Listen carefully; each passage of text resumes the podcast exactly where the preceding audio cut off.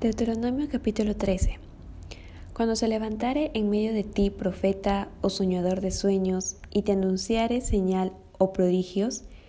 y si se cumpliere la señal o prodigio que él te anunció, diciendo,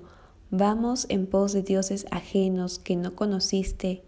y sirvámosle, no darás oído a las palabras de tal profeta,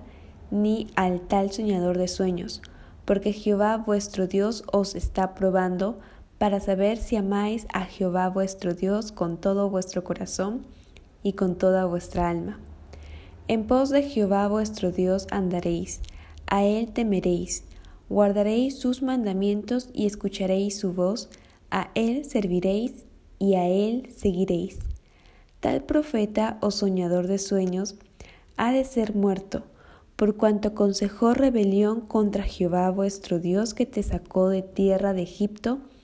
y te rescató de casa de servidumbre y trató de apartarte del camino por el cual Jehová tu Dios te mandó que anduvieses, y así quitarás el mal de en medio de ti. Si te incitare tu hermano, hijo de tu madre, o tu hijo, tu hija, tu mujer, o tu amigo íntimo diciendo en secreto, vamos y sirvamos a dioses ajenos que ni tú ni tus padres conocisteis,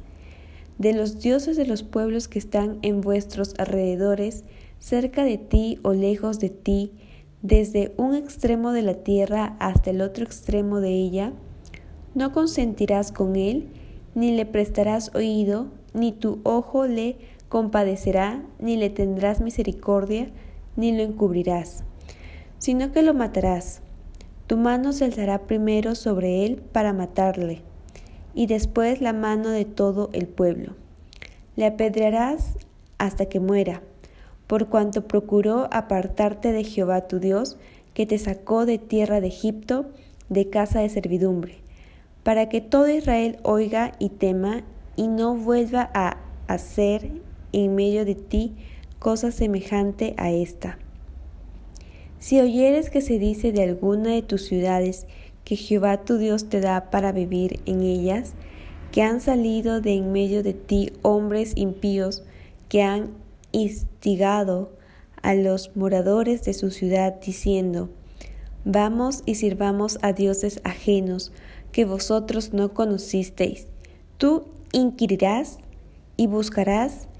y preguntarás con diligencia, y si pareciere verdad cosa cierta que tal abominación se hizo en medio de ti, irremisiblemente herirás a filo de espada a los moradores de aquella ciudad, destruyéndola con todo lo que en ella hubiere, y también matarás sus ganados a filo de espada, y juntarás todo su botín en medio de la plaza, y consumirás con fuego la ciudad y todo su botín, todo ello como holocausto a Jehová tu Dios, y llegará a ser